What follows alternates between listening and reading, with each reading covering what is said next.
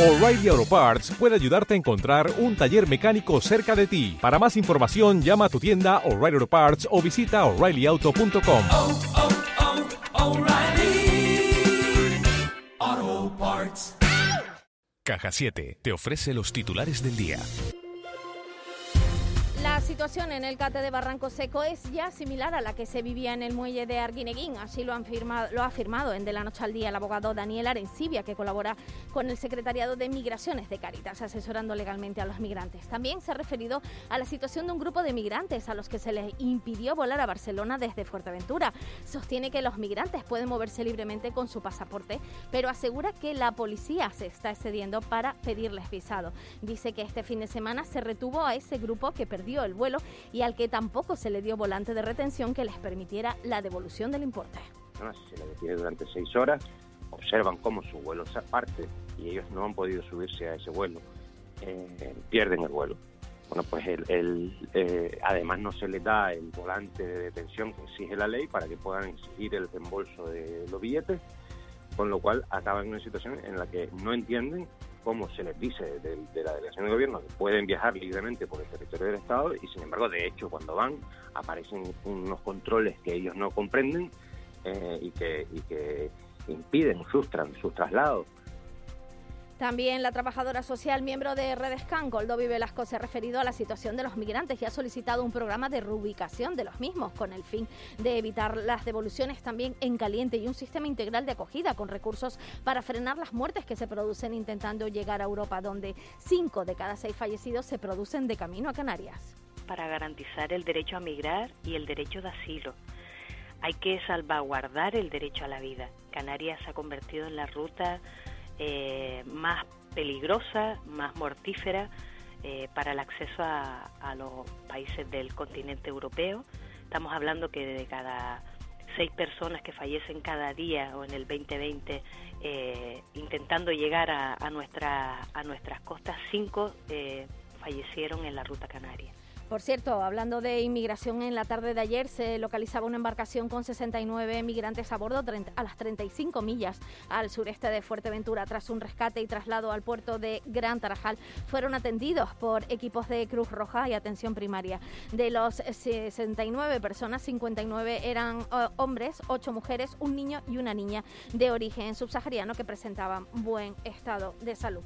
Cambiamos de asunto. En este programa, de la noche al día, el presidente de del Cabildo Insular de La Gomera, Casimiro Curbelo, y también presidente de la asociación de la agrupación socialista Gomera, se ha referido al Pacto de las Flores. Según él, no corre ningún peligro y además no es el momento de hablar de cambio de gobierno en relación a la situación que se está viviendo en el Cabildo de Fuerteventura y a la baja de una diputada de Nueva Canaria en el Parlamento.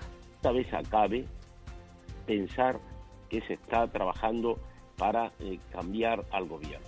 Además, sinceramente, esta pandemia eh, lo, lo, que requiere es que haya suma de esfuerzos, eh, suma de todos, porque las cosas no van a venir, bueno, no están bien ya y no van a venir mejor en un periodo de tiempo corto. Y otro asunto, una pelea entre aparcacoches en la Plaza del Hierro, en Maspalomas, entre ellos de varios marroquíes, ha provocado que la alcaldesa del municipio, Conchi Narváez, solicite una reunión con la delegación del gobierno para exigir soluciones. Narváez además reiteró que se debe expulsar a aquellas personas que han estado, que estando de acogida, alteran el orden público. A esto se ha referido también la portavoz del 112, Laura Otero, que explicaba cuál fue la intervención en la tarde de ayer sobre las 4 menos cuarto aproximadamente, creo que se refieren a un incidente en la Plaza del Hierro, en San Bartolomé de Tirajana. Se producía una reyerta entre unas 8 o 9 personas de origen extranjero. El 112 recibía esta alerta y se activaba desde el centro coordinador tanto a la Policía Nacional como a la Policía Local y a dos ambulancias del SUC, una de ellas medicalizada únicamente al llegar a este lugar la ambulancia pues ya no asistió a nadie porque no se encontraba en el lugar ninguno de los afectados. Por lo tanto, el incidente quedó bajo investigación de los cuerpos policiales. De casa con la sonrisa puesta, hoy... ¿Quieres vivir la vida en plan fácil? Descubre un mundo de ventajas entrando en cajasiete.com barra en plan fácil y da el salto a Caja 7. Salta conmigo, digo salta, salta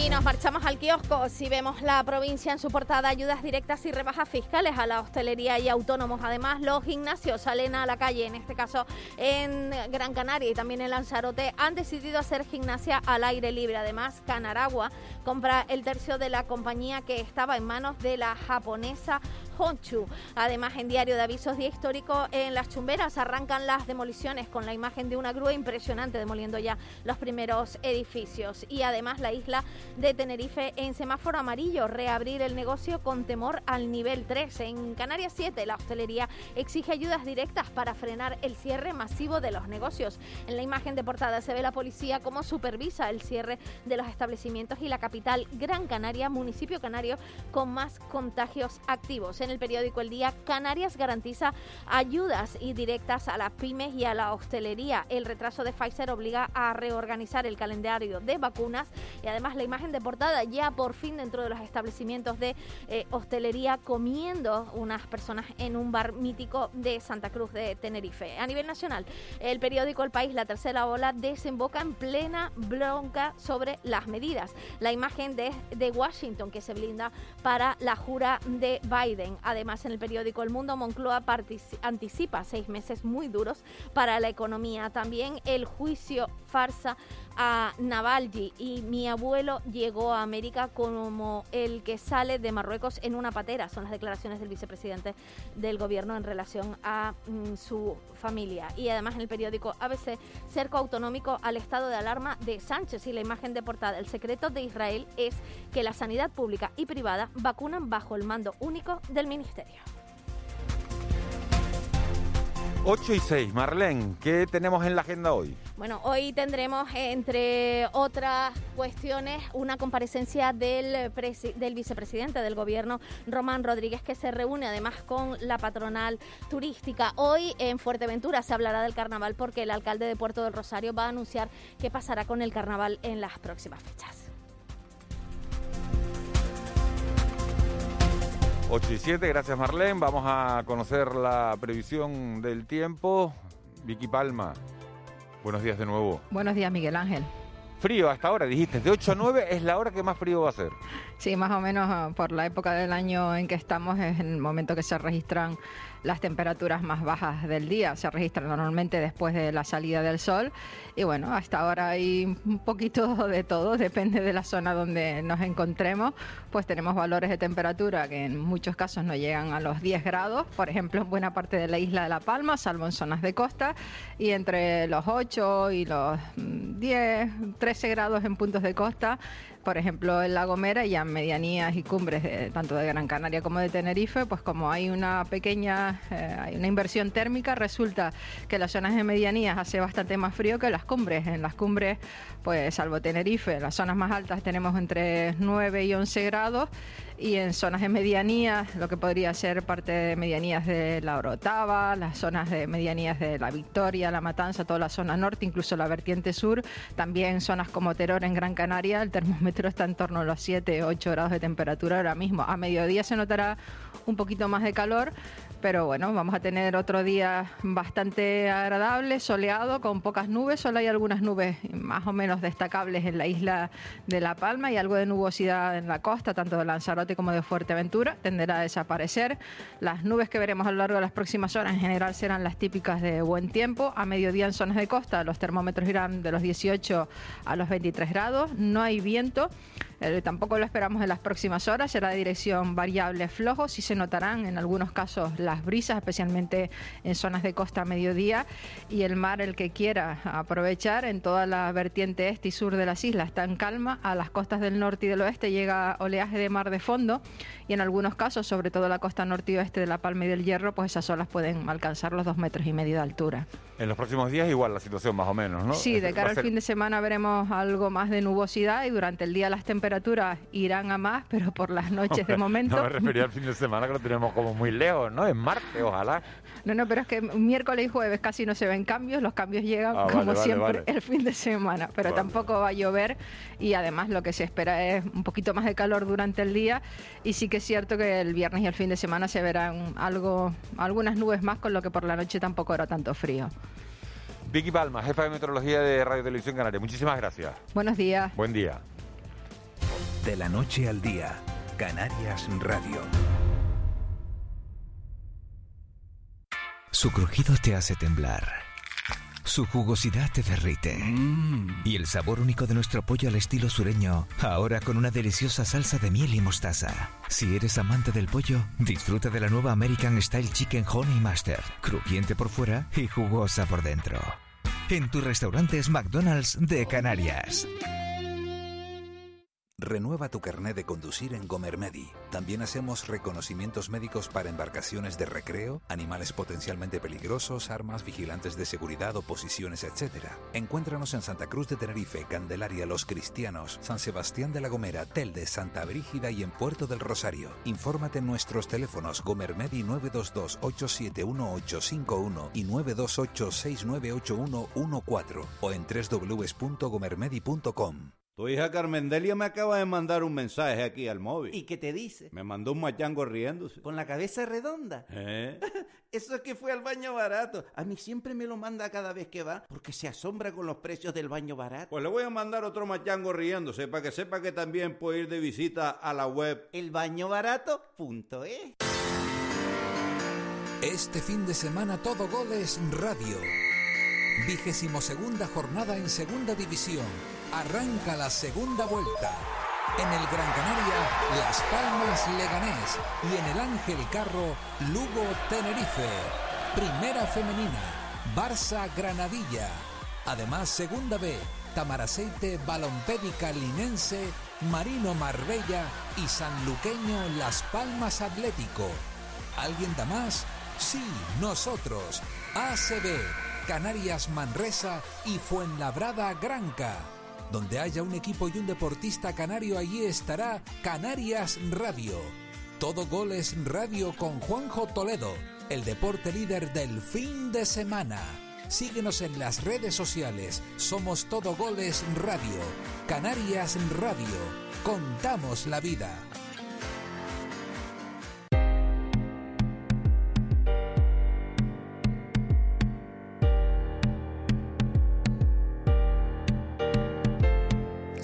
Edad para no jugar o para saber cuándo no has de hacerlo. Antes de pasar, tú ponte a pensar en tus vecinos, tus amigos y en la salud del resto. Puedes vivir sin abrazos, sin besos, sin excesos y sin fiestas, pero no con la carga y con el peso de ser preso de tu propia conciencia. Tú puedes ser el responsable de poner bajo amenaza a tus abuelos o tus padres. Por eso en la playa, en la montaña o en la calle, usa mascarilla para no dañar a nadie. Depende de ti. Yo sí cumplo. Canarias Radio. Contamos la vida. De la noche al día, Canarias Radio. El mentidero. 8 y 13 minutos de la mañana. Hoy hemos adelantado nuestro tiempo de tertulia para poder entrevistar después sobre las 9 menos 20, sobre las 8 y media, 9 menos 20, a- al presidente de la SECA, Pablo Hernández, que fue nombrado, como saben, precisamente el martes pasado por el Consejo de Ministros. Pero hay muchos temas candentes, muchos temas que nos gustaría analizar con, con nuestros periodistas, Juan Betancourt y Ángeles Arencibia siguen con nosotros. Incorpora a esta tertulia Nacho Afonso, delegado de Europa Press en Canarias. Nacho, buenos días. Muy buenos días. Y en unos instantes estará con nosotros también. Gracias. Ah, ya está. Iba a decir que en un instante estaría con nosotros Eugenia Pay y ya está. Aquí Eugenia, estoy. aquí está. Sí, estoy, estoy. Cumple. Estoy, estoy, espera- estoy esperando el parto de nuestro compañero Ramón. Exacto. Iba a estar Ramón Pérez hoy aquí, pero ¿qué pasa con Ramón Pérez? Cuéntalo tú, Eugenia, que estás en La Palma. Bueno, ¿Cómo está que Ramón? Bueno, lo que pasa con Ramón es que Ramón pues llevan esperando unos días a recibir a su primer hijo, él y su, su compañera, y bueno, y parece ser que la hora es la hora de la tertulia, eh, el mentidero. No podía ser en otro momento. Exactamente. Está en el hospital ahora mismo esperando a ser padre por primera vez, esperando a ser papá. Sí, y llamará a su hijo Ramón. Eso le pregunté y le dije, ¿cómo se va a llamar el niño? Y dice, ¿tú qué crees? esa, fue- Esa- esa es la respuesta palmera. Que te responden siempre, los palmeros te responden con otra pregunta. ¿no? Mentidero, Sí, mentidero no lo iba a llamar. ¿eh? no, desde luego.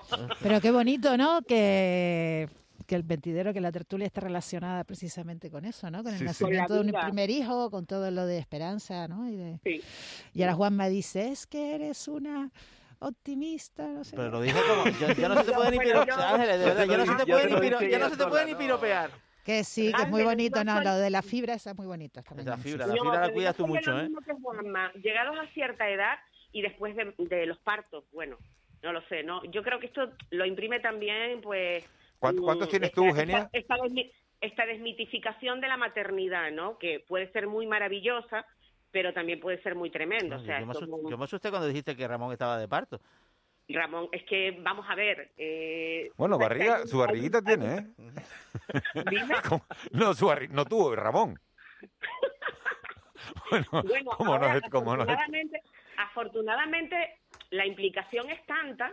Bueno, yo mm, disfruté de un desmayo en la sala de paritorios, no por mi parte. Entonces, quiero decir que esto es muy alentador, ¿no? Porque eh, es muy alentador el nivel de implicación. Eh, Ramón está de parto. Es vamos a ver si va todo bien, que irá todo bien y desde que tengamos a, a Sí. Ramoncito, pues nos lo, nos los hará saber y se, lo- se los trasladaremos. Nos metemos en, en temas, en varios temas que, que son que son noticias. Eh, a nivel nacional, ¿les ha llamado la atención esto que esta comparación que ha hecho Pablo Iglesias con, con que eh, la situación de Puigdemont eh, es parecida a los exiliados del franquismo o, de- o es desafortunada? No, bueno, es escandalosa. Vamos a ver, es escandalosa. El exilio republicano luchó contra un golpe militar. ¿eh? Eh, el exilio republicano cruzó los Pirineos a pie jugándose la vida. Y Puigdemont está en una mansión en Bruselas, en Waterloo, perdón. Es escandaloso. Pagada por empresarios. Es, escandal, es Y escandaloso porque Puigdemont es cínico. es un perse es un prófugo de la justicia de un Estado de Un derecho. Estado democrático, claro, por Y supuesto. los exiliados del franquismo fueron víctimas de un Estado totalitario, de una Claro. dictadura, del fascismo. Es una, es una falta, de, perdón, termino, una falta de respeto tan grande a lo que se pueden considerar sus cimientos ideológicos, que son el republicanismo democrático español, que yo estoy asombrado. Eso es lo que iba a decir, Juanma, porque mira, si este discurso hubiera llegado por parte de eh, la parte, bueno, a la que estamos acostumbrados, ¿no? Más reaccionaria del, independentismo catalán, pues claro, estas cosas las entendemos, las ubicamos donde van y tal. Pero que un hombre que va abanderando eh, los principios democráticos desde el castigo sufrido por la represión franquista, la huida de los españoles, los- el exilio, o sea, es que estamos en dos marcos eh, en uno constitucional y en otro inconstitucional. Mm, y comparar eso, a mí me parece que le, den- a ver, le denigra, pero eh, luego a mí me ha sorprendido todavía más las, el argumentario que ha planteado ya esta mañana para desdecirse y para intentar corregir, porque su propia gente está escandalizada con sus declaraciones. Lógico. Y para desdecirse, y para desdecirse dice que no es lo mismo comparar que equiparar. Perdóneme usted, perdóneme usted. Usted tenía que haber, cuando fue preguntado por este tema, haber señalado esto. O sea, Puigdemont tendrá la sensación de estar exiliado en una situación perfecto, ¿vale? Está huido de la justicia. Y el vicepresidente del gobierno de España tiene que asumir pues nuestro código penal y, lo, y las sentencias que dicta un, un- un alto Nacho, Nacho Afonso, los independentistas catalanes han dicho que bueno que están muy bien las declaraciones de- del señor Iglesias, que ha demostrado bueno que ha demostrado mucha sabiduría, pero que tendrá que, que, que, que, bueno que no se puede quedar todo esto solo en palabras, sino que, que tendrá que haber hechos, ¿no? Claro, claro, eso es lo más grave de todo, ¿no? Es decir, mo- vamos a ver, yo creo que a Pablo Iglesias no se le puede, no se puede pensar que es desconocimiento lo que tiene cuando hace estas declaraciones, sino que al revés, que lo que hace es jugar con la historia, como ha hecho en otras muchas ocasiones, para intentar dotar al momento actual de una grandilocuencia que, que no hay, ¿no? Es decir, de, de- de- que, que es, forma parte de la dialéctica con la que se ha intentado eh, resolver pues eh, el independentismo catalán, ¿no? De grandes grandes palabras, grandes luchas eh, por la libertad, etcétera. Yo creo que esa va en esa línea y, y seguramente nos prepara en esa dirección, lamentablemente, No. en la de que algo va, algo más va a pasar. Porque claro, si te crees esto, Do- lo dos consideraciones, dos consideraciones muy breves sobre lo que acaba de decir Nacho. La primera, efectivamente es así. Eh, intentas repetir los acontecimientos y darles grandilocuencia para darles peso. Eh, sobre esto escribió Marx en el, el 18 Brumario de Luis Bonaparte, donde decía que la historia siempre se repite, primero como tragedia y luego como farsa. Por supuesto, el exilio republicano fue la tragedia y esto de Puigdemont es la farsa. En segundo lugar, declaraciones de este tenor hacen dudar a las personas que, como yo, estoy de acuerdo en que para intentar resolver el embrollo político catalán hace falta algún tipo de medida excepcional de gracia en el ámbito penal. Eh, Yo estoy de acuerdo. eh, declaraciones como esta me hacen dudar. Me hacen dudar. lo que consigue lo que consigue Pablo Iglesias con este tipo de, de grandilocuencias, ¿no? Con la afortunada expresión de Nacho, eh, es eh, ponernos en, en- en el forzar lo que no es, ¿no? Que, eh, o sea, que esa eh, apreciación tuya, Juanma, de que consideras que eh, algún tipo de gracia debe eh, jugar en este, en este, en este proceso para llegar a buen puerto, pues te, te aleja, ¿no? Te aleja de esa Sí, a posición. mí, a mí sí. No, nos lleva, exacto, es que, es que a mí también me ocurre, o sea, te lleva hacia el otro, hacia el lado equivocado, ¿no? Te lleva Sí, hacia, a- tu reacción Bueno, yo- es llevarte a lo quizás Yo hacia digo el lado que... correcto y lo otro sea equivocado. No, yo digo- no, vale, pero te lleva a una posición menos eh, pacif- pacífica. ¿eh? Pero ¿sabes lo que ocurre? Es que, mira, para tomar este tipo de decisiones en el ámbito penal y hacer algún tipo de guiño, es necesario que el gobierno mantenga su independencia o al menos lo pueda fingir de una forma coherente.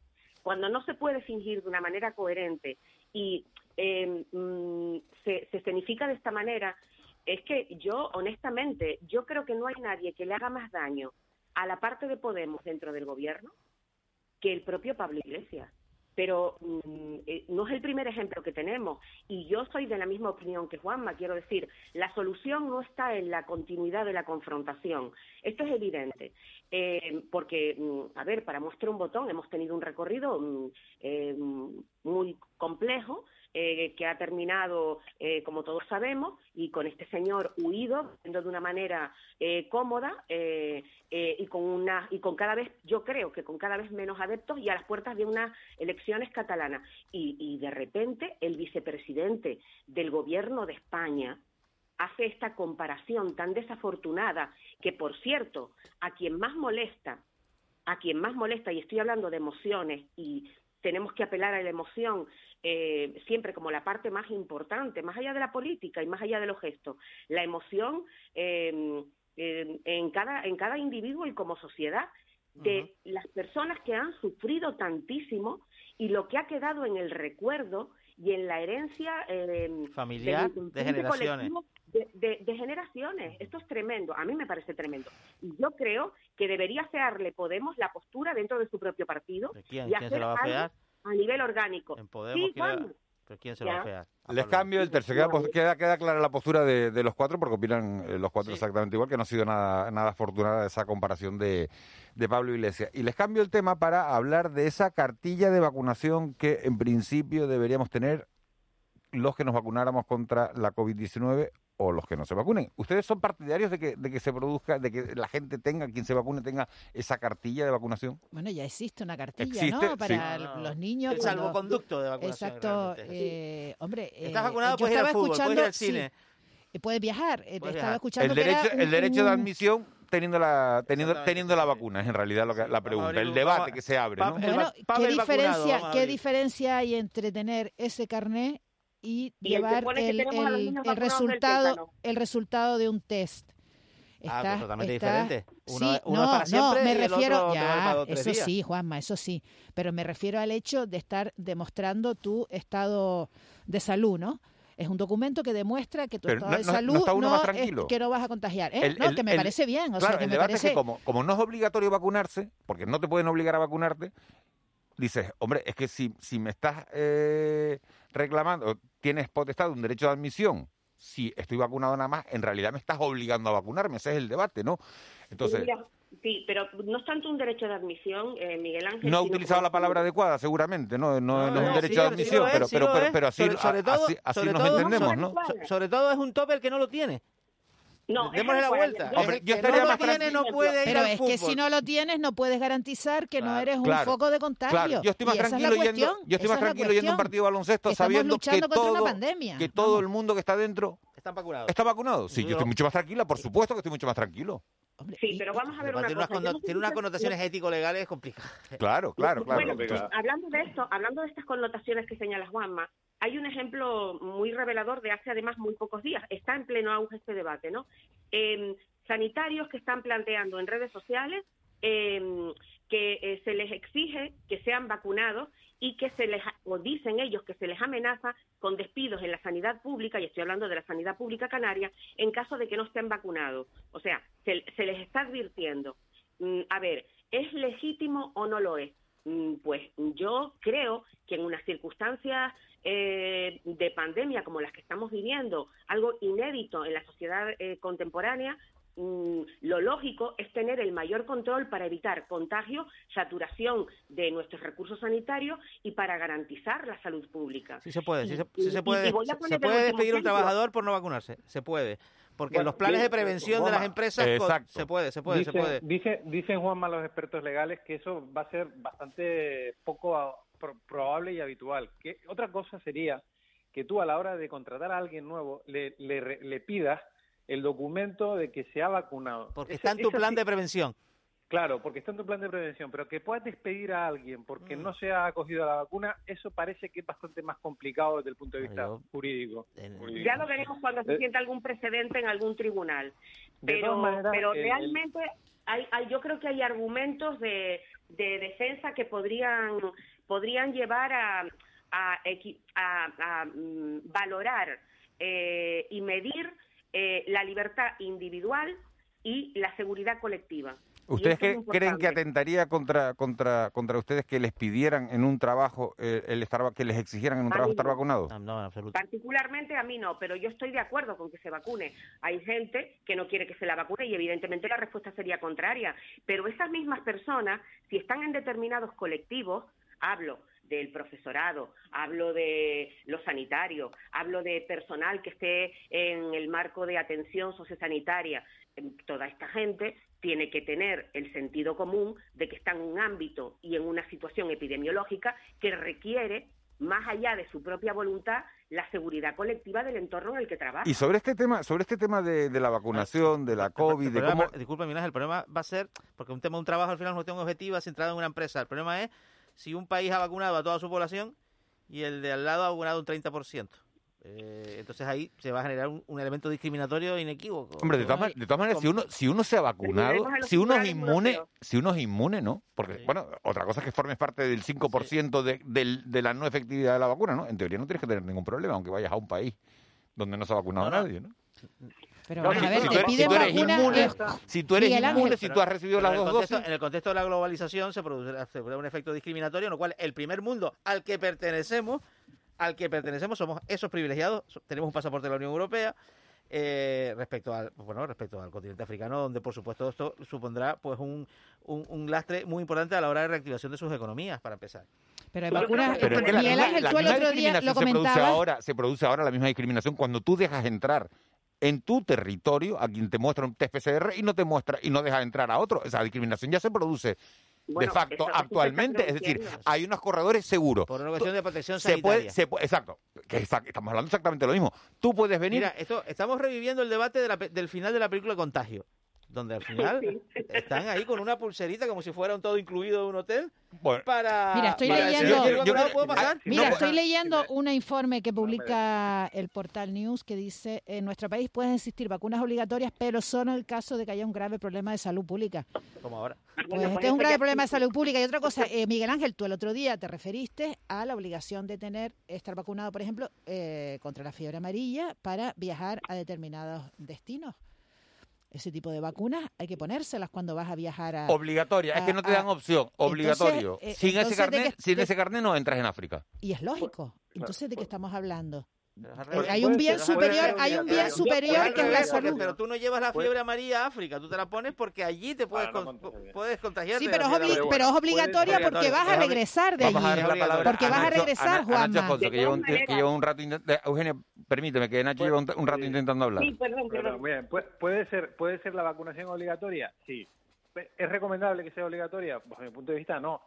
¿Va a ser necesario este debate? Yo creo que tampoco, porque creo que la mayor parte de la sociedad española se va a vacunar. Y el problema no va a ser dentro de España, sino la comparación, como decía Juanma, con otros muchos países del mundo, donde no porque no quieran vacunarse, sino porque la vacuna no va a llegar o no está llegando, porque en África, eh, re- recordemos que ho- hoy daban el número, el 0,25 vacunas han llegado a África, 25. Terrible, Claro, terrible. es- esa es la realidad, ¿no? La dicotomía entre los países que efectivamente eh, hemos, hemos firmado los contratos y los que no. Y de todas Nacho, pero maneras, tú ves- la- eh, si la vacuna debería ser, el pasaporte de vacuna COVID debería ser obligada para entrar a los sitios, yo creo que tampoco es un debate, porque eh, eso, eso ¿para qué es? Para quitarte la mascarilla. Y yo creo que vamos a ir suficientemente rápido como para que no haya que eh, mm, eh, obligar a la gente a presentar un pasaporte COVID porque vas a tener que estar con la mascarilla hasta dentro de tres, cuatro, cinco meses, eh, periodo en el cual ya se habrá vacunado el 60-70% de la población española. Con lo cual, al Pero final Nacho, llegará eso un es una momento en el que- expectativa,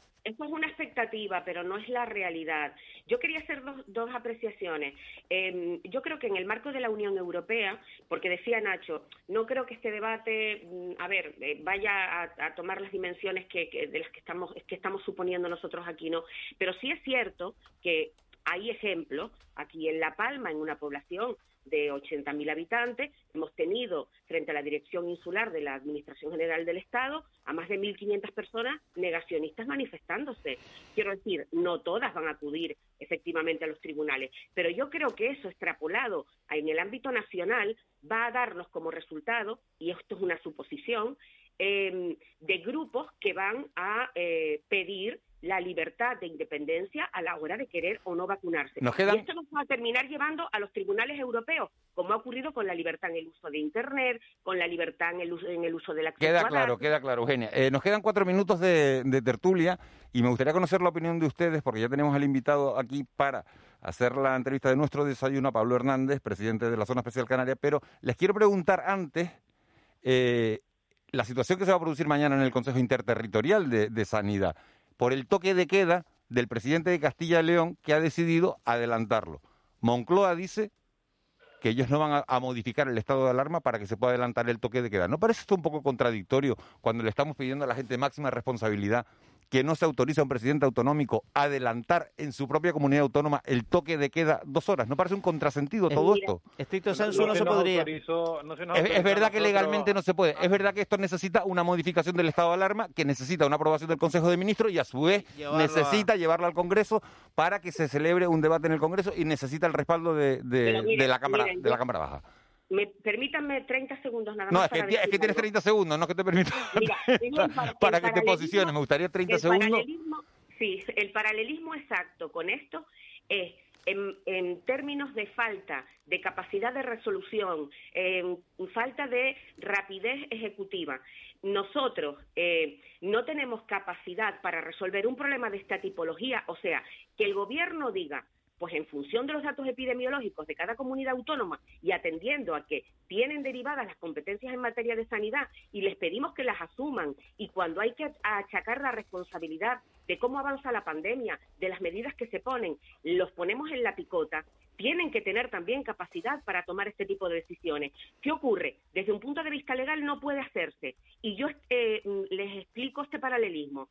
En Portugal se ha modificado la ley electoral para poder eh, celebrar unas elecciones fuera de plazo. Bueno, pues Y que, o sea, que tú lo, tú no lo ocurre modificarías. lo. Vamos a ver, si el, marco si el marco Nacho. legal máximo, del, si el marco del estado de alarma es el que es y es, el, y es un marco de máximos, lo que no podemos hacer es que cada comunidad autónoma exceda los máximos cuando le apetezca.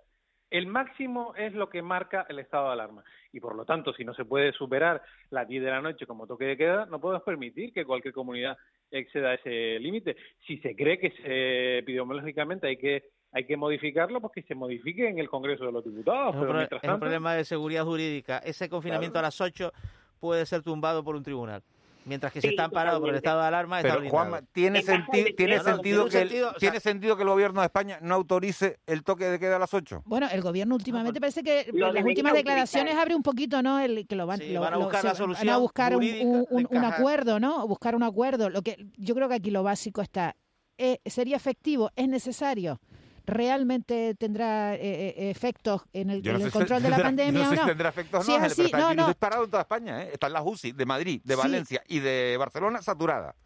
Claro, en situación es que la te lo pregunta dicen todo. es, es que la pregunta es esa, es que si es, esa nueva medida es efectiva y es Eso, claro, necesaria. eso- eso- eso entonces, lo entonces si eso es así, No si eso es así, si eso es así, pues que se reforme lo, lo que sea El decreto. necesario, porque el objetivo que tenemos es parar la pandemia. Para que se resuelva algo en nuestro Congreso, en sede parlamentaria, se toma una decisión, no sé, tenemos que... No seas negativa que estaba Ángeles positiva hoy, Eugenia.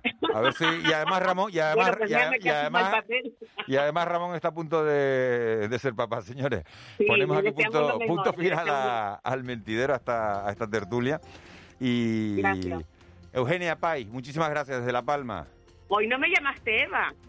Pero a ver, te llamo Eva. que Porque estás parece a mi Eva, mujer, parece que le estoy dando explicaciones como si fuera mi mujer y me equivocara con tal. A ver, porque la productora de este programa se llama Eva García. Y digo al cabo del día tantas veces Eva, Eva, Eva, que claro, te llamas Eugenia y dije Eva. Pero- Prefiero Eva, ¿eh? De todas ¿Eh? maneras. No ¿Prefieres quiero Eva? perder mi identidad, pero me gusta Eva. ¿Sí? ¿Te gusta Eva? Bueno, pues te- bueno, pues ahora sí me va a volver loco, no sé cómo te voy a llamar ya la- en la próxima tertulia. Buen día, Eugenia. Venga, buenos días. Nacho Afonso, delegado de Europa Press, un placer tenerte aquí. Un abrazo fuerte a todos. Tenerte aquí en estas tertulias, no Sí, tenerte. yo, ¿no? yo- Porque yo aquí- encantado. Y cuando pueda ir a Tenerife, iré, iré a verte. Bueno, es que cuando que- ahora que queremos ir nosotros a Gran Canaria no podemos porque lo cierran a ustedes. O estábamos cerrados o tal. Es un amor imposible, Nacho, de momento. El tío vivo Bueno. que decía Ángeles. Eh, Ángeles Arencibia, eh, ah, tú no te vas, que tú te quedas No, a la yo me entrevista. Si quieres. a la entrevista de la secta y vas a, a decir adiós. Bueno, una cuña publicitaria y nos metemos con esa entrevista. Proclamado hace una semana, nombrado justo el martes pasado, hace siete días, presidente de la Zona Especial Canaria, Pablo Hernández. Enseguida estamos con él. Una más uno sumamos. Y también construimos. Juntos edificamos nuestra realidad. Juntos nos asomamos a nuestros quehaceres diarios, a nuestras ilusiones y también a nuestras pasiones. Juntos disfrutamos cada momento y nos sentimos afortunados de saber que hay dos millones de razones que nos conectan. Porque somos lo que nos une. Uno más uno, con María Domenech y Kiko Barroso. Canarias Radio. Contamos la vida. De la noche al día, Canarias Radio. El desayuno. 8 y 36 de la mañana de este martes 19 de enero, lo acabo de decir hace una semana, tiempo ya para la entrevista aquí en De la Noche al Día. La semana pasada, justo el martes pasado, el Consejo de Ministros nombraba a Pablo Hernández, un tinerfeño de 33 años, presidente de la Zona Especial Canaria. Y este martes vamos a compartir café con él. La Zona Especial Canaria, como saben, la famosa SEC, es una zona de baja tributación que se crea en el marco del régimen económico y fiscal de este archipiélago con la finalidad de promover el desarrollo económico y social de Canarias. Diversificar también nuestra estructura productiva. La SEC fue autorizada por la Comisión Europea en enero del año 2000, por lo que cumple ahora 21 años. Señor Hernández, hasta la semana pasada era usted director general de modernización del, del Gobierno de Canarias y desde hace una semana, justamente eh, a propuesta del Ministerio de Hacienda y del Ejecutivo Canario, el presidente más joven de la, de la Zona Especial Canaria. Director general con 32 y presidente de la SEC con 33. Vaya carrerón, ¿no? Buenos días, ahí, vamos, intentando eh, empujar y ayudar, eh, vamos, de- desde la confianza que, que- que me han dado con, con la edad. sí. ¿Qué, qué le puede aportar eh, Pablo Hernández a la Zona Especial Canaria? Bueno, yo, uno de los, de los motivos por los que me, me- aventuro en esto es porque cuando, cuando empiezo a hacer la tesis hace, hace años, me, me voy por ahí, por eh, Estados Unidos, por Holanda, y cuando empiezan a hablar de las zonas económicas especiales, las zonas fiscales especiales, pues nadie menciona la, la Canaria o se menciona muy poco, había un, un amplio desconocimiento, ¿no? Eso fue hace ya 10 años, más de 10 años. Se ha mejorado mucho la promoción de la zona especial canaria en estos años, pero creo que hay que seguir ahondando, sobre todo porque tiene complejidades técnicas que, que hay que saber explicar y ahí es donde está esa, esa materia para echar fuera, sí, sí. Hay mucha, mucha gente que nos está oyendo y que dice, bueno, ¿cuáles son las fortalezas de la SEC, de la Zona Especial Canaria, esa zona de baja tributación? ¿Qué, eh, qué fortalezas tenemos en el contexto económico actual? Pues precisamente la, la baja tributación. Canarias en términos de costes no puede competir, no Eh, la, la industria eh, productiva aquí es, es escasa, eh, estamos muy lejos, con lo cual los costes de transporte son lejos. Precisamente el bajar desde tipos impositivos del treinta y tantos por ciento en el centro de Europa al 4 por ciento aquí es un ahorro de costes de, de en torno al 30 por ciento, ¿no? Esa es la gran ventaja competitiva. Traer eh, materiales aquí puede ser complicado, entonces sobre todo en servicios. Yo creo que en servicios podemos competir ampliamente y donde más conocimiento tenemos En el turismo, quizás toda la industria que hay alrededor del turismo, de tecnología turística, de soporte, de servicios, etcétera, ahí tenemos un nicho muy importante que luego podemos ir expandiendo. Precisamente por eso le iba, le iba a preguntar eh, qué empresas son las que más recurren a la, a la zona especial canaria y, y cuáles son nuestros principales mercados competidores, otras zonas parecidas. Las empresas tecnológicas son las que más por su propia naturaleza se desarrollan en la SECO, los ejemplos más de éxito, y es precisamente el perfil de empresa que se quiere atraer porque desde aquí puede operar en cualquier parte del mundo. Las empresas tecnológicas a través de Internet, da igual donde estés y precisamente desde aquí es donde puedes eh, operar con esos, con esos bajos costes. ¿no? Entonces, la, la, idea sobre todo son perfiles tecnológicos. Poca gente sabe que desde aquí se maneja el, el, metro de Londres, desde Tenerife hay una parte de, del metro de Londres que se controla desde aquí. Se modulan determinados motores de Rolls Royce en Las Palmas, en lo que se refiere a ingeniería, diseño y se remiten hacia Reino Unido también.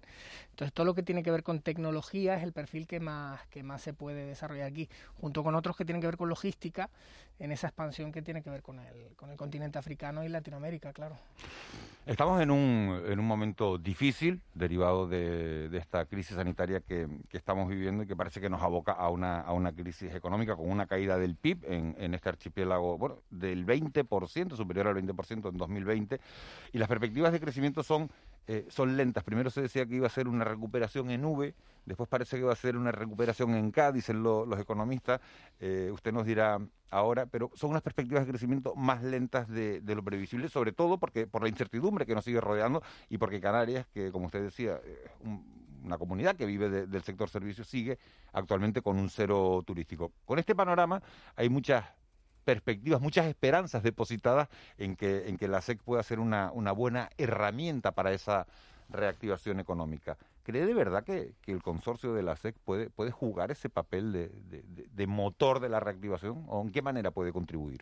Sin duda, de hecho es, curioso porque el año pasado, eh, con el confinamiento y todo, la, la SEC tuvo uno de los mejores resultados de los últimos años. Entonces, eh, está demostrado que ahora en tiempos de crisis la gente está replanteando sus estrategias, está incluso nos lleva a plantearse la vida a mucha gente, ¿no? De oye, quiero seguir con este negocio, quiero abrir otro, y precisamente eso es lo que ha de alguna forma el año pasado eh, impactado la SEC. Yo creo que es un momento para, para que la SEC juegue ese papel esencial en la reactivación de la, de la economía canaria, y estoy seguro de que además el, el, hecho de que en Canarias sea uno de los sitios que por sus capacidades eh, se ha adaptado mejor a la, a la, pandemia, ha hecho que también mucha gente ponga los ojos aquí. Eh, están empezando a, ver cierto impacto en los nómadas digitales, ¿no? Y, ese nicho de los nómadas digitales es, es, fundamental para la zona especial canaria. Eh, buenos días, presidente. Las zonas de baja tributación tienen mala prensa, salvo aquí, claro, nosotros decimos que la nuestra está bien, pero si miramos a las de fuera, a las de otros lugares, dirán, bueno, pues están eludiendo el pago de impuestos, que al final son muy necesarios los ingresos públicos para, bueno, para financiar, pues, por ejemplo, los costes derivados de esta, de, de esta pandemia. ¿En qué medida la SEC no se convierte también en la oportunidad para que empresas canarias, digamos, vamos a ver, eludan obligaciones fiscales eh, acogiéndose a esa baja tributación. Aquí una, una cosa que se suele confundir es, o sea, se ha oído hablar mucho de los paraísos fiscales, ¿no? ¿no? Yo, yo, no lo he hecho, ¿no? Eh, no, pero digo por, por, por, por un poco eh, eh, contextualizarlo, ¿no? Yo sé que, que no, no, se refería a eso, pero la, la, cosa está en que hay países en los que con un mero papel uh -huh. pues puedes constituir empresas y, y, y, y, pagar menos impuestos y toda tu actividad, pues yo que soy una empresa madri madrileña o de donde sea, se instala en determinado sitio con un papelito, sigue operando desde donde estaba y no paga impuestos, ¿no? No es el caso de Canarias que toda la actividad tiene que estar aquí y además está muy supervisada por la agencia tributaria. Se ha criticado en algunas ocasiones el, el, el celo, el, la lupa de la agencia tributaria con la zona especial canaria, pero eso precisamente en los tiempos actuales es nuestra garantía. Hay otras zonas que no voy a mencionar, idénticas a la canaria en Europa, que han concedido autorizaciones eh, indiscriminadamente y ahora la Comisión Europea precisamente les está analizando para posiblemente retirarles la autorización. Son Canarias no pasan y va a pasar uh -huh. precisamente por eso. Entonces, yo no creo que podamos hablar de, de ilusión fiscal en Canarias, es un incentivo uh -huh. que compensa esos costes de ultraperiféricos que la agencia tributaria vela porque se haga con, con instalación de actividad económica aquí y que precisamente comparados con otros sitios la Comisión Europea nos ve con buenos ojos porque somos rigurosos y garantistas. Hay algunas cuestiones que hay que pulir de, técnica normativa que están ahí un poco... Eh, es muy difícil generar toda una regulación completa de una zona de este tipo en paralelo, ¿no? Entonces hay que revisar algunas cuestiones técnicas, pero yo creo que tenemos unas bases muy sólidas para garantizar la seguridad jurídica y que esto no es una zona de, de ilusión fiscal, no es una zona de baja tributación, es un incentivo, una especie de subvención, pero vía impuestos, para compensar todos esos costes de estar lejos. Eh, buenos días, señor Hernández. Eh, por el tipo de empresa que es más susceptible de, venir a, nuestra SEC, usted las ha, las ha descrito, yo estaba pensando en una especie de nómada digital, ¿no? Lo, que entendemos como un profesional, un nómada digital, ¿no? Que puede trabajar en cualquier sitio. Mi pregunta es, ¿qué capacidad de crear empleo tiene eh, la zona SEC?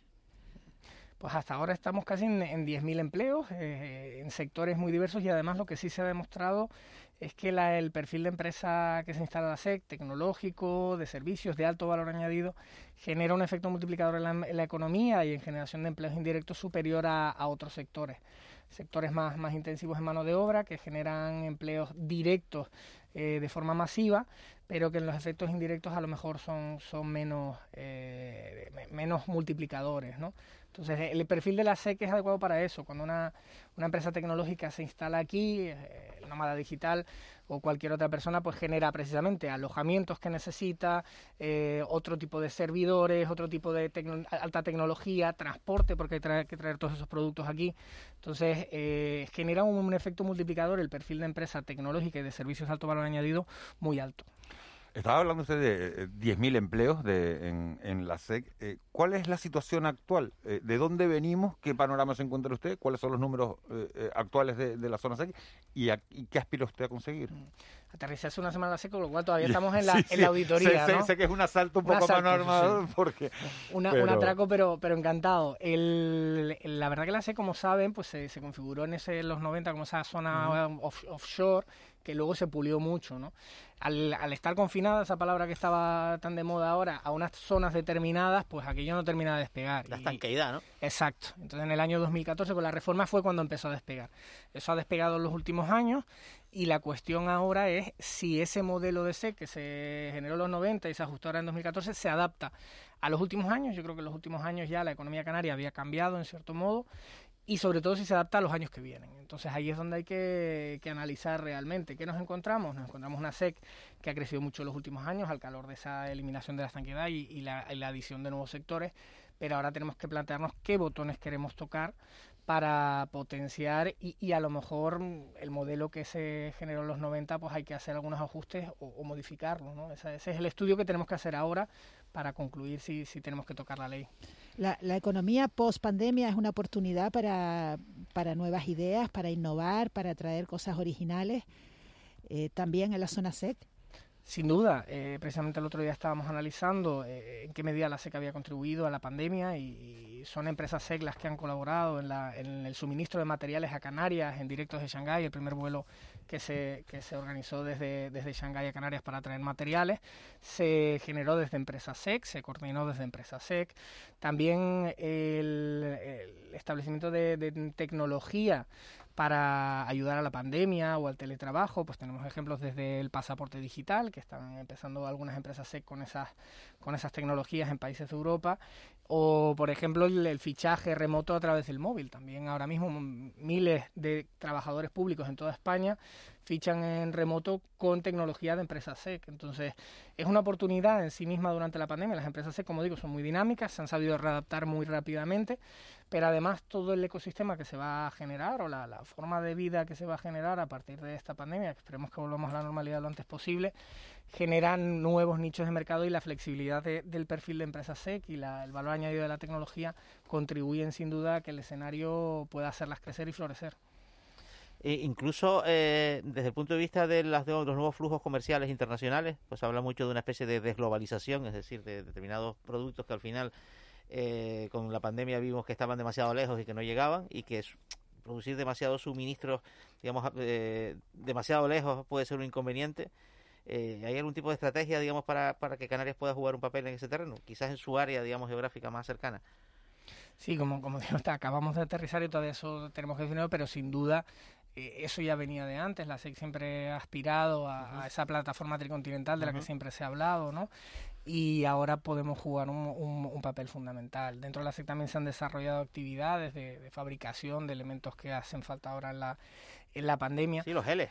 Y Los, lo- lo- geles, las mascarillas, todo Sí, esto sí, se, sí. se está eh, fabricando en, en empresas SEC, pero es, es verdad que, que el- eh, por nuestra propia naturaleza el- la gestión de fábricas aquí puede ser eh, complicada. Hay una ventaja que podemos distribuir rápidamente a cualquier parte de Occidente, ¿no? O con- Exacto, sí, sí. entonces por ahí se puede trabajar, pero es verdad que en el sector servicios es donde quizás somos más resistentes y además eh, menos vulnerables a aranceles o a otro tipo de medidas que a lo mejor en el futuro pudieran darse. ¿Hay algún sector de actividad que esté ahora mismo fuera de la regulación de la SEC? Porque digamos que no se pueda desarrollar en la SEC y que sea susceptible de tener interés. ¿o?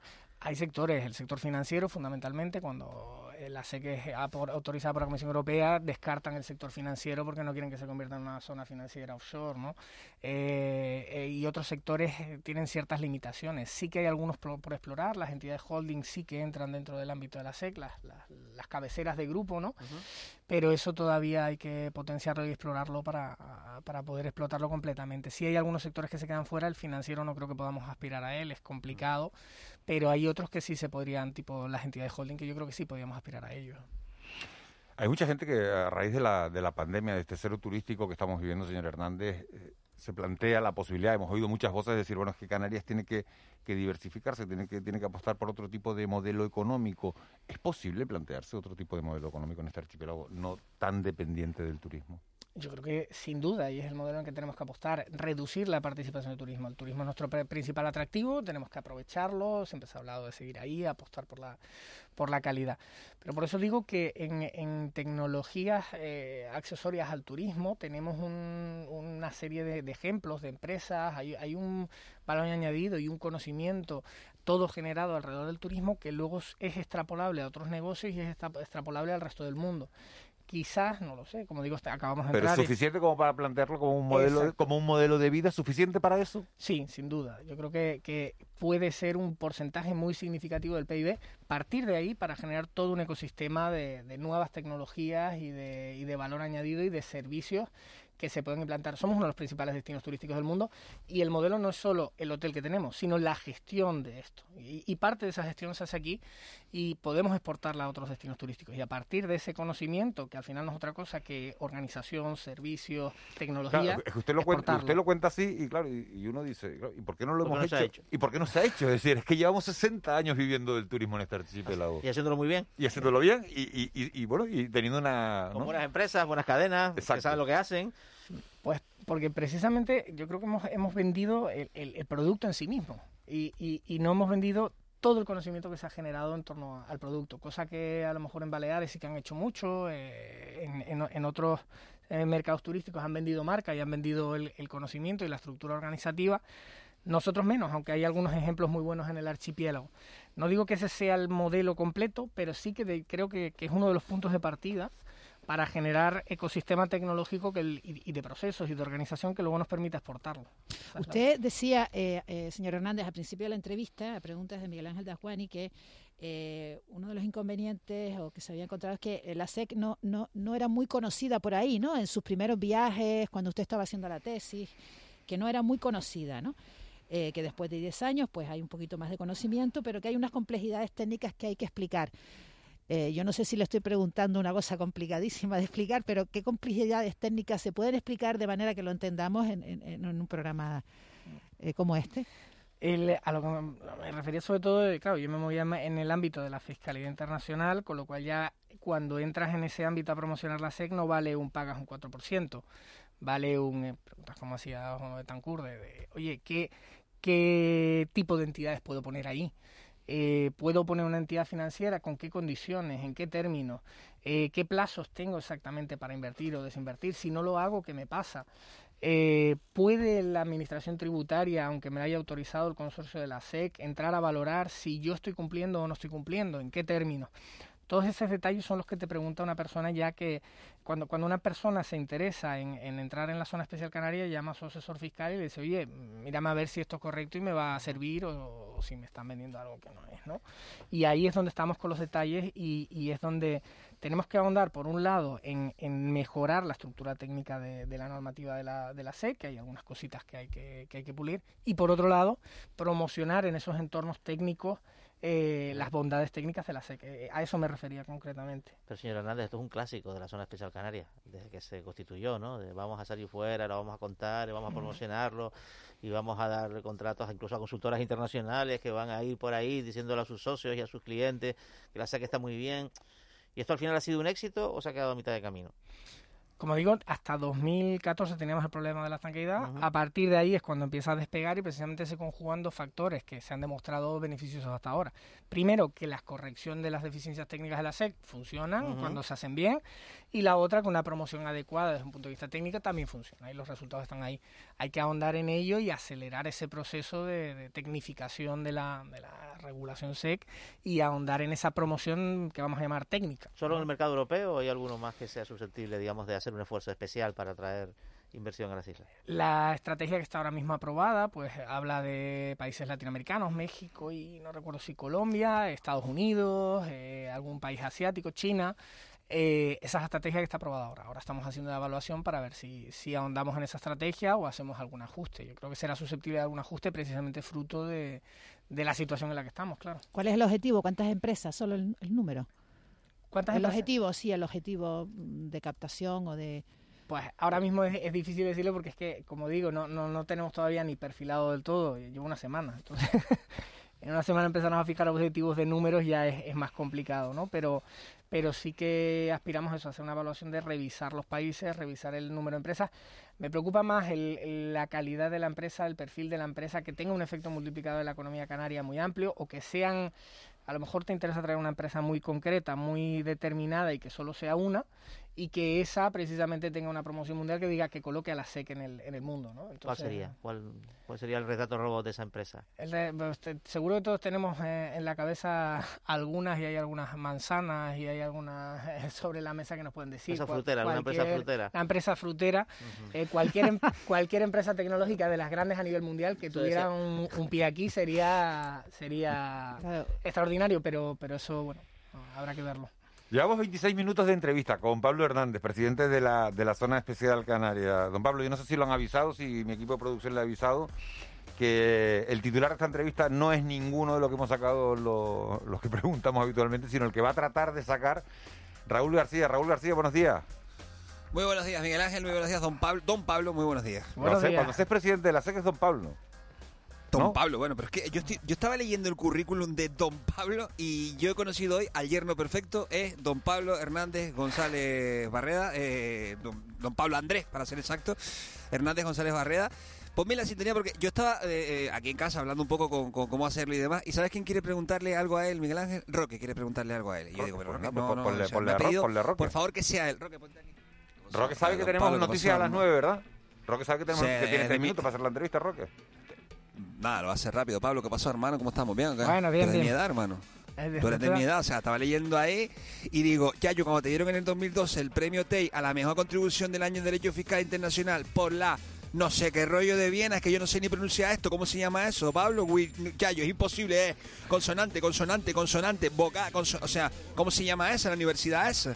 Sí, lo- los alemanes que tienen muchas vocales seguidas, ¿no? Wi- wi- wi- o sea, imposible decir eso. Entonces yo quería saber si a lo mejor te puedo coger en algo, porque está claro que en Derecho Fiscal Internacional y todo el rollo patinaría contigo, y era ver qué sabes de motos, qué sabes tú de motos, de scooter, de, de escape, de, de moto, lo que es el tema moto en sí, por, por- por preguntarte algo de moto. De motos, de motos yo poco, más allá de las, de las motos estas públicas que, que cojo de vez en cuando aquí en Madrid para moverme, las motos eléctricas que tienen reprise, ¿eh? Vete ya, Pablo, va a tener reprina moto eléctrica esa de que alquilas por un euro. Ya, estamos hablando en serio. O sea, eres el presidente de la sello. Eso no hace ruido. Tú no puedes decir una cosa. me El presidente de la SEC tiene que hacer ruido. Pero hay- que ser Una ecológico. una burrita, una cagua. Bueno, o sea, una cau... Va, está... Yo, Miguel, como sepa este hombre también de moto, yo ya dimito este programa. O sea, porque eh, una cagua... me acaba de 33 quebrar años, con licenciado escape en Derecho. a. Licenciado en Derecho, doctorado por la Universidad Pontificia de Comillas. Allí da clase, tiene un máster en tributación y fiscalidad internacional. Ha sido profesor o académico visitante de, de centros de investigación en España y en el extranjero, entre los que destacan las universidades de Harvard, Oxford y Viena. La impronunciable, lo que estaba diciendo. perfecto. Con El 33, yerno con perfecto. 33 años y entiende de moto. Poquito, poquito, ahora, ahora, ahora, lo vamos a invitar aquí a los 100 días, cuando lleve 100 días de la SEC, para que nos traiga todos esos números que tiene que ponerse a Y la estudiar. Y, Y la moto, moto. bueno, la moto Y también. que Que, venga venga, en que venga en moto. moto Esa eléctrica. frase. Sí, mira, la con la acabo moto, empanándola, sí, señor. empanándola, ¿no? Ese, ¿Sabes, sabes- Sí, sabes lo que sí. es empanar? Me imagino, me imagino. Sí, ¿y qué es empanar? No sé, porque a mí me lo dijo y yo no sabía qué es hacer el caballito. Eh, claro, yo me Sí, imaginaba que. Ser un pony con Pero un hombre, se lo un sabe hombre todo el prudente, Pablo, ¿eh? ¿eh? no, se- no se arriesgó a decirlo hasta, hasta que, hasta que lo dije yo, por, por si fuera otra cosa. Me lo imaginaba. Por eso hizo un par de máster. Cuando la gente lo iba haciendo, él acabó haciendo. Y dice, voy a hacérmelo ahora, ¿eh? Y dos libros, Miguel Ángel. Dos libros tiene también en el, en el mercado. O sea, cagüita, ¿eh? Y dos libros. and nuts. Mi madre, y entiende de moto. En fin, vamos a ver que ojalá que le vaya bien con todo ese currículum, Pablo Hernández. eh, toda la suerte del mundo a- al frente de, de la zona especial canaria. Estaremos viendo lo que hace y estaremos contando todo lo- el desarrollo que se produzca. Gracias por haber venido a la radio, gracias por haber venido de la noche al día. Gracias a ustedes. Que tenga un feliz día y, y un feliz mandato al frente de la SEC. Señores, 9 de la mañana llega el boletín informativo con Noemí Galván. Luego les vamos a dar algunos consejos financieros, precisamente hoy.